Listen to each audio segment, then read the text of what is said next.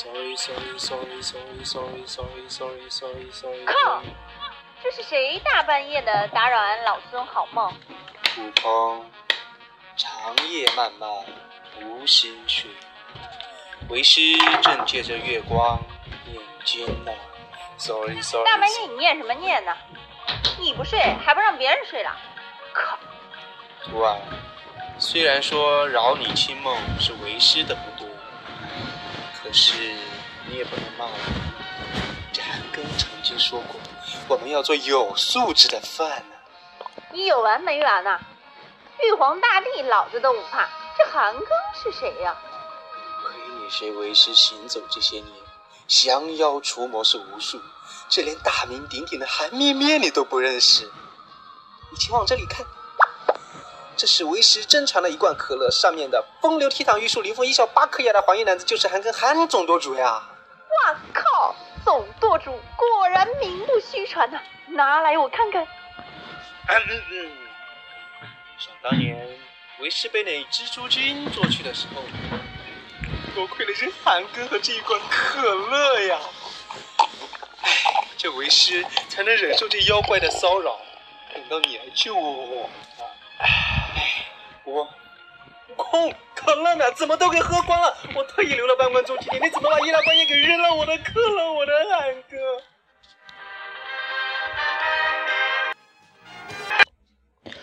嗯，大家好，欢迎收听本期的达伦八卦掌，我是 Darren 达伦。嗯，对，从我们的片头曲，就大家应该猜到了，本次我讲的一个大概的一个主题就是《西游记》。对我片头播的那个歌曲呢，就是《西游记》百事可乐的一个广告宣传曲。嗯，是不是感觉特别的搞笑呢？对，其中对那个韩庚的一个调侃是特别的有意思。嗯，既然是片头是播的是《西游记》，那我们开始讲《西游记》。嗯，《西游记》因为最近那个贺岁片《西游记之三打白骨精》。对我看完之后，就是感觉还是比较好的。对，就就是讲借着这个，虽然有点那个，现在有点那个 out 了，就是可能是离我的观影时间已经过去了，嗯，快一个月了吧，二十多天了。对，就是炒一回冷饭吧，嗯，把我的这些个感想和一个想法，就是分享给大家。嗯，其实《西游记》的火爆呢，其实。嗯，从去年的一个贺贺岁电影，就是《西游记之大闹天宫》就开始兴起了。就是去年的，嗯，《西游记之大闹天宫》创造了十点六二亿的一个票房成绩，算是在去年的贺岁档，就是算是比较高的一个成绩了。呃，使得这一个中国最知名的 IP，最知名的一个嗯改编吧，对，就是又。又那个火爆起来了，嗯，直到今年的，嗯，不是，是今年了，直到是去年的动画电影《西游记之大圣归来》嘛，就是创造了这个《西游记》的巅峰，就是是就是，嗯，因为它是一个动画电影，就是但它的票房是创造了去年国内的一个票房国产票房冠军吧，是那个九点九点六亿，应该是，对。但这个成绩应该只能说是国产票房冠军，可能今年被《功夫熊猫三》应该能说有所超越，因为《功夫熊猫三》的票房截止到嗯上周已经是九亿了吧，应该是对它只要在放映嗯放映一两周，应该就能赶上这个成绩了。但不得不说，《西游记之大圣归来》。嗯，是一部非常优秀的动画片，虽然其中有许多瑕疵吧，嗯，但瑕不掩瑜。嗯，希望就是它的续集能超越这部的品质吧，就是越来越好，就是让我们国产动画片也看到一些希望。对，就是给我们国产动画片做一个榜样，就是把那些呃特别骗人钱的动画片哈赶出中国市场，比如是什么赛车。赛车总动员，嗯，或者是那其他的一些什么，就是一些连续动画吧，就是每年都出，但就是每年都就是没有什么特别的突破，比如《喜羊羊》就是越做越回旋，就是票房一部比一部低。对，以前是我们的就是课税档的一个国产票房动画冠军，就是每年都是，但今年好像没有出《喜羊羊》吧？好像是，对，应该就没有出《喜羊羊》。对，可能是《喜羊羊》系列应该是被《熊出没》系列给替换掉了。《熊出没》系列呢，今年的动画电影票房也还不错的，嗯，对，就是好像是超过了《喜羊羊》的一个系列，所以《喜羊羊》系列可能是，嗯，终结了，应该是，我觉得。嗯，好了，聊话题聊回来，我们还聊到《西游记》。嗯，《西游记》是可以说是我们国家就是四大名著中被改编最多的就是就是《西游记》了，因为四大名著有那个《红楼梦》吧？你说它改编改编成什么形式啊？嗯，改编成嗯电影吧？它是太言情或者太文艺了，应该是。你说改编成电视剧都都那么困难的，好好好不容易那个李少红。嗯，拍出来一个被人骂死了都快要，有什么雷那个是什么雷雷鬼的那个配音，又是那个什么鬼的叫声，有什么铜钱头的，就是就是完全不被人们认可，是不是？人们还是把心中最美的那个林黛玉留给了那个八六年八六年的那个《红楼梦》，对，所以是经典，对，还是老的。对，就是《红楼梦》，可能是大家还是认可那个八六年的版本，嗯，还有那个《水浒传》跟那个《三国》吧，呃，这两个改编成电影其实是应有的。对，《三国》的话，可以可以取其中的某个桥段吧，应该是，比如赤壁了什么的，也就是改编自《三国》。嗯，但《水浒传》好像是。没有被改编过，就是嗯有，但都是三级片吧，应该是什么潘金莲、西门庆那个什么什么，就是武松就是之间的一个乱伦故事的一个什么什么《金瓶梅》了什么的，对对，那就是那属于《金瓶梅》的一个小说范畴了，应该不属于《水浒传》了，我觉得，嗯，所以《水浒传》被改编电影，好像之前的港片是有过的那个，但。就是最近十年，或者是近五年，应该是没有《水浒传》被改编成电影的。嗯，《三国》嗯也是，嗯，除了赤壁之外，好像没有特别就是出彩的一个电影形式呈现出来。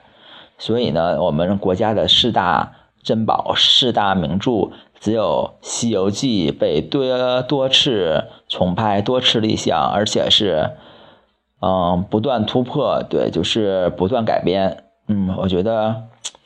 可能是与我们国家的一个电影形式息息相关吧。因为现在我们国家的电影就是朝着一个大制作、魔幻方向发展，《西游记》本身就是一个魔幻神话的一个故事，所以更符合我们的一个改编的一个呃本质吧。对，就是题材。题材那个比较多变，形式比较魔幻。嗯，《西游记》呃，之前嗯，在我小时候时候看过那个是大闹天宫的一个上海美术电影制片厂出出品的一个大闹天宫的一个动画，就是前几年还在电影院以 3D 的形式重映过。对，那版就是属于《西游记》大闹天宫的一个经典。嗯，之后呢，就是属于动画片的一个经典吧。啊，之后被大家最熟知的就是周星驰的呃《西游记》《大圣归来》跟《大圣娶亲》，对这两部就是，嗯，就是属于改编的颠覆比较大，而且就是，嗯，能被时代所记住，而且是对后世的电影影响最深的。一部电影就是，嗯，大月光宝盒和大圣娶亲，对这两部，刚才说的是说错了，应该是对，是月光宝盒，嗯，和大圣娶亲这两个上下部嘛是，嗯，所以嘛就是，嗯，这两部就是颠覆了其中《西游记》的一些形象，把《西游记》的。人物重新做了一个改编，对，就是嗯，非常的好，我觉得是对，就是把打破了人们心中一贯的一个形象，因为现在一提到《西游记》的形象定位，第一个想到就是八六版的那个中央台播出的那个《西游记》，是由那个迟重瑞吧和六小龄童演的那款，嗯，《西游记》。对那款，他唐僧就是，因为现在如果演《西游记》唐僧的话，只有两个定位，一个就是八六版《西游记》的唐僧，就是那种比较木讷、比较善良，而且不爱说话、小白脸的那个形象；再就是那个以那个，呃，月光宝盒的那个唐僧，那个罗家英演的唐僧的一个形象，对，就是，呃，话痨，都是碎碎念，就是爱唱歌，而且就是出金句的一个唐僧。嗯，所以这两唐僧形象就是对后世的，呃，电影创作起到了一个模板作用，就是好像没有哪个人物能逃脱出来。但就是孙悟空的，就是他的发挥空间就比较小了，因为是个演个猴子嘛。猴子的话，可能就是还是以六小龄童那个版本为最为经典的。但六小龄童的版本是。我觉得他的有一些夸张的成分在里面，而且他的表演更加的戏剧化，比较适合在舞台上表演。所以嘛，电影中如果还想演到这种情况的话，可能会不太不太真实。对，因为电影是一个嗯合作的一个产物，对，不能是因为电视电视剧版的那个六小龄童，他是我感觉都是他占了很多的一个戏份。嗯，所以我觉得电影中如果是还是由六小龄童来主演的话，可能就不太适合。所以这两年的那个，嗯，《西游记之大闹天宫》和《西游记之三打白骨精》的孙悟空都是由当红的一个嗯明星来扮演的。呃，去年的《西游记之大闹天宫》是由那个甄子丹来演的，今年的《西游记之三打白骨精》是由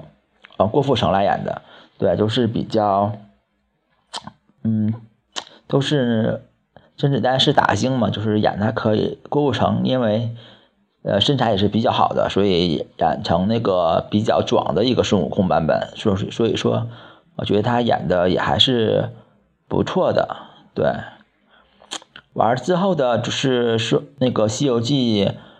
哦，被就是被人知道的更多的话。好像之间就断层了一段时间，对，就是，嗯，还有那个，再就是拍的那个什么《情天大圣》，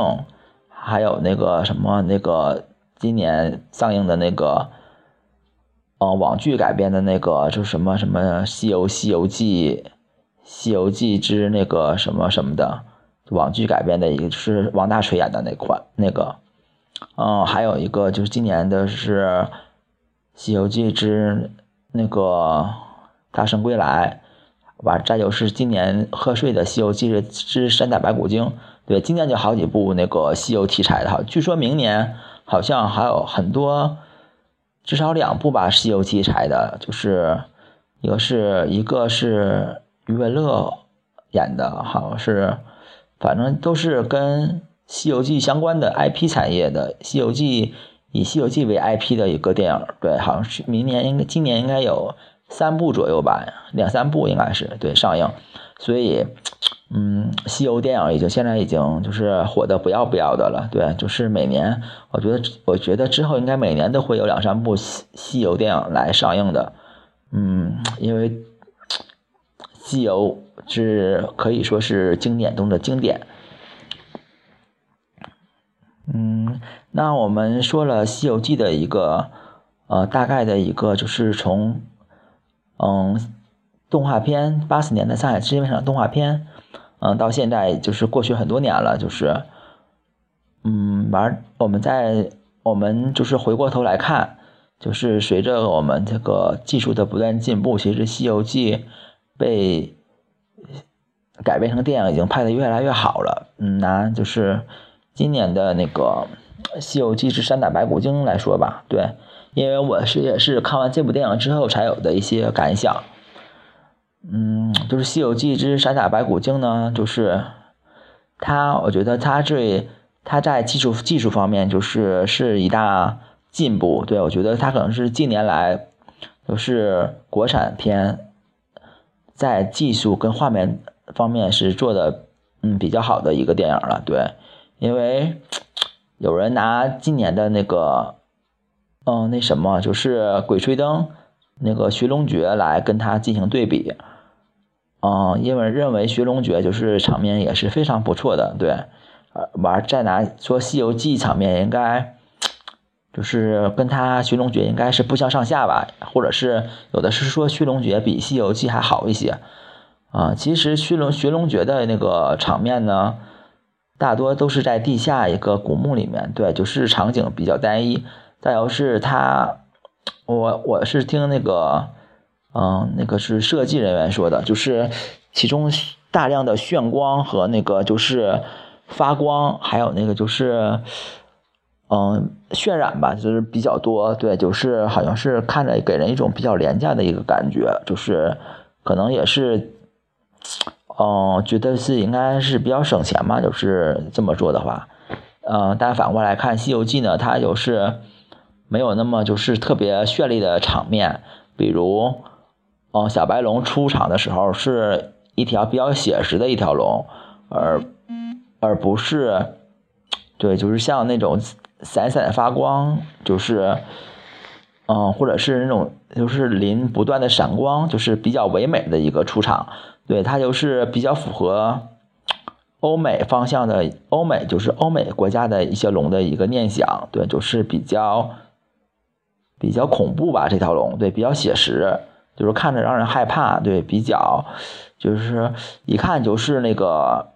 呃，就是一条龙，就是而且不是那个善良的龙，就是一看就是那个海里面那种比较霸道的龙，对，出场是给人给我的这印象也是非常深刻的，也就是，嗯，给我，哎呦，这条龙出来，哎，感觉好酷啊，就是在天上飞，但完全没有就是任何那种加那种炫炫射、炫炫光那种感觉，就比较就是特别真实。嗯，再就是那个一条那个白虎老虎的那个，嗯，跟悟空之间的争斗嘛，对，可能那个都说那个老虎的就是运动运动原理和运动的那个物理的一个移动，可能有点不太符合真实的一个老虎的一个行动，嗯，但可以看出来，这条老虎已经比去年的那个《西游记之呃大闹天宫》之中的动物好多了。去年的都是戴头套的，就是怎么养个熊猫也是戴个头套，完后面那几个宠物似的，就不知道是我是走进了天线宝宝的一个场地，还是在那个《西游记》的一个片场，我就有点就是有点不知所措了，我就是突然间就是跳线了。嗯，那今年呢就是场景做的也特别好，嗯，其中要说的就是那个巩俐，对巩俐的一个白骨夫人，其中。其实我要说的是这部电影的一个进步的一个意义和一些就是值得借鉴和一些比较好的一些个地方。嗯，第一，它是因为它的名字叫《山打白骨精》嘛，可以知道就是白骨精是这部电影的一个主演。对，因为，嗯，我觉得那个白骨白骨夫人她就是在里面叫白骨夫人了，不叫白骨精，就是可能对这个人。或者或者是这个妖精更有一些尊重的一个意味，就是证明他有一些人的一个情怀在里面，就是不是一具冷冰冰的一个骷髅。嗯，再就是嗯嗯白骨夫人嗯的一个出场方式吧，对，就是特别美，就是飘来飘去，而且后面那种就是。在天空中飞的时候，后面跟着那种飘飘逸的沙的一个感觉，嗯，就是特别的有一种美感在里面，就是场景描绘的，或者是这个白骨夫人飞行的一个场面，就是特别的唯美。嗯，再有要说这个，因为主演是巩俐嘛，对，巩俐，我觉得她把那个妖的那个妖媚和那个魅惑，加上那个妖的。就是一个妖气，就是展现的比较淋漓尽致，我觉得对，嗯，不像她手下那几个小妖精，一看就是那种表气冲天的那种感觉，对，一看就是个妖精，就是妖气冲天、表气爆表那种。嗯，他的话就是虽然有一些妖气在身上，但更多的是一种优雅和一种嗯唯美吧，就觉觉得是对，就是还是有一些人性的一个光环在身上，因为哦，电影里面也说了，他前世是一个人，嗯，被人就是嗯全村的人给就是把他绑在悬崖上，让那个老鹰给身上的肉给吃光了啊，最后变成一具白骨。嗯，完白骨由因为有有怨念太深，所以导致他成精了，就变成白骨精。对，所以他对人已经完全的失去信心了，就是对人已经不再不再相信人了。所以他就希望当一个妖精，而且永不转世，就是希望一直当妖精。所以他就想吃唐僧的那个吃唐僧的肉，所以这就把他的一个呃。就是那个吃唐僧的一个想法，变成合情合理，不像电视剧中那个白骨精，就是吃唐僧是为了长生不老，就是有一种有一些自私的情愫在里面。嗯，他呢，就是因为自己受到过太多的伤害，所以希望不要再受到伤害了。对，就是如果你是一个人的话，你也可能会有这种感觉的，就是一个人。把你伤的太深了，你可能是一辈子也不想再提到这个人了。对，就是，嗯，所以他也是有苦衷的。对，虽然这个苦衷，嗯，是吃唐僧肉，嗯，也是一个坏的一个念想，但就是又使他变得有一些情理在里面。嗯，再者要说其中呢，嗯。唐僧吧，嗯，我觉得唐僧是冯绍峰演的嘛，对，就是他是还是有一些改变唐僧的一个固定那个形象的一个地方，既不像那个传统的那个迟重瑞的版本的木讷呆呆萌，还也不像刘嘉玲版的碎碎念那个，就是那个老说一些。老说一些经典的金句，对他就属于卖萌型的。我觉得这个唐僧是，嗯，不时的就是来那个调戏一下他的徒弟，对，就是不时的，就是呃装可爱一下，对，但也玩，嗯，有的时候他也是有一些自己的想法的，比如在山头上跟孙悟空的对话，呃，可以看出他是有一定的修为的。这也是就是本片的一个对唐僧的一个改编。再就是，我觉得本片对我就是感触最深的，就是他把其中我小时候看《西游记》很多解释不通的地方给我解释了一下。比如小时候我就想，为什么，哦，十万八千里为什么孙悟空不翻一个跟头就到那个雷音寺就可以把经取回来呀？为什么还要一步一步的走？我就很纳闷这个问题，我就说孙悟空、唐僧是不是那个就想旅游去啊？对，完儿这个电影给我解释了一下，是因为你不经过苦难和磨制和磨练，你永远就是无法体会到就是取经的一个艰辛，而而且你也不会珍惜取得真经的一个呃成果吧？是，所以不管孙悟空怎么翻，他永远是在原地，对，就是不能。就是一下子到那雷音寺把真经取回来，嗯，还有我小时候看这个电视，感觉唐僧是不是傻呀？就是因为三打白骨精那集，就是让很多人对唐僧由粉转黑，因为他就是当时就是坚信那个妖怪是人嘛，就是把孙悟空气的不要不要不要的，都要打死那个唐僧了。我我看也恨得牙痒痒的，对我说唐僧是不是傻呀？这一天。徒弟火眼金睛的都不相信，你还相信那个妖怪？完这这个嗯电影嘛，就是给我解释一下，就是那唐僧就是和徒弟沟通，就是唐僧说有一些东西是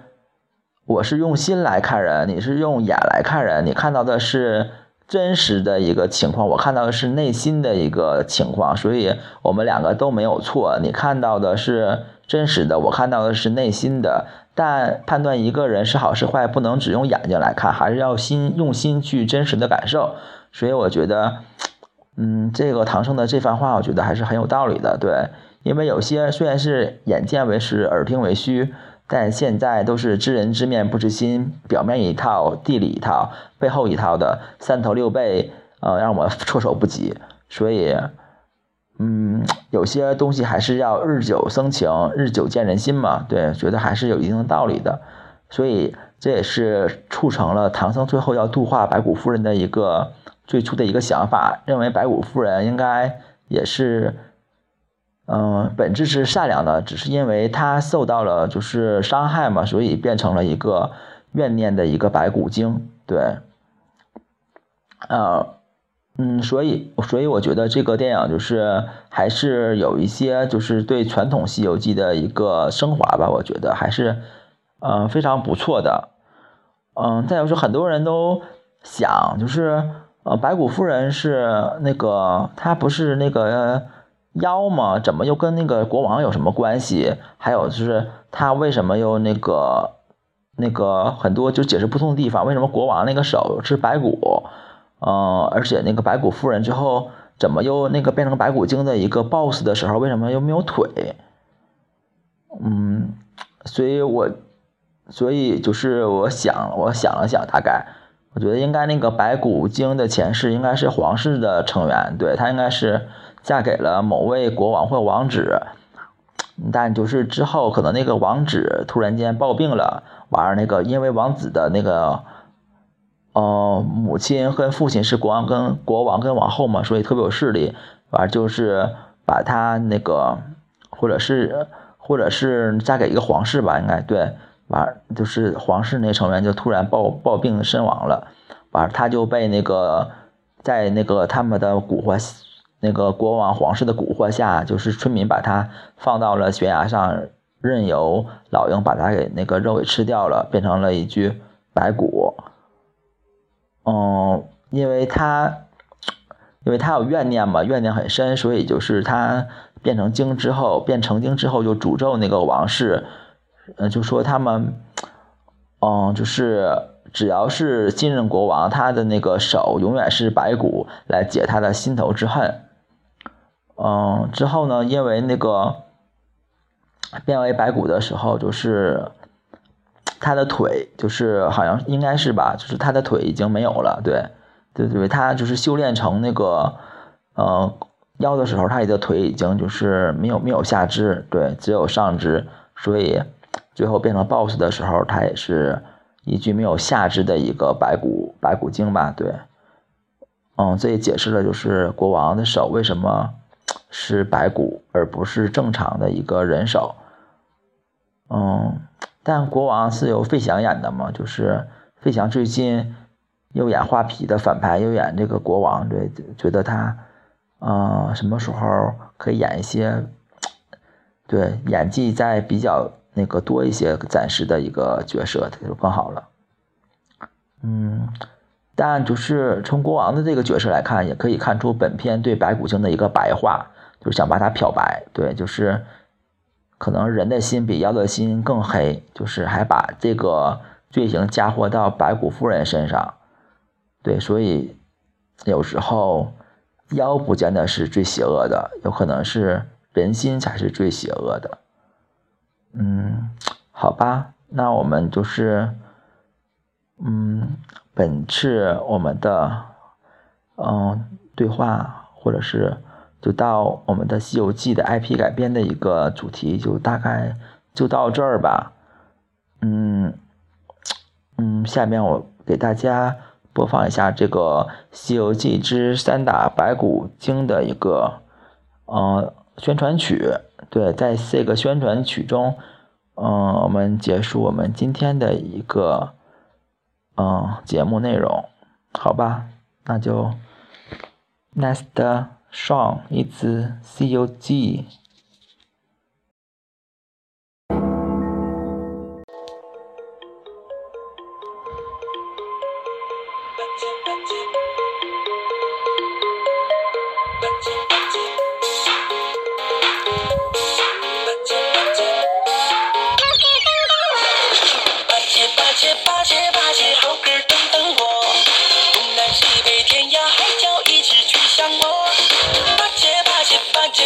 记》。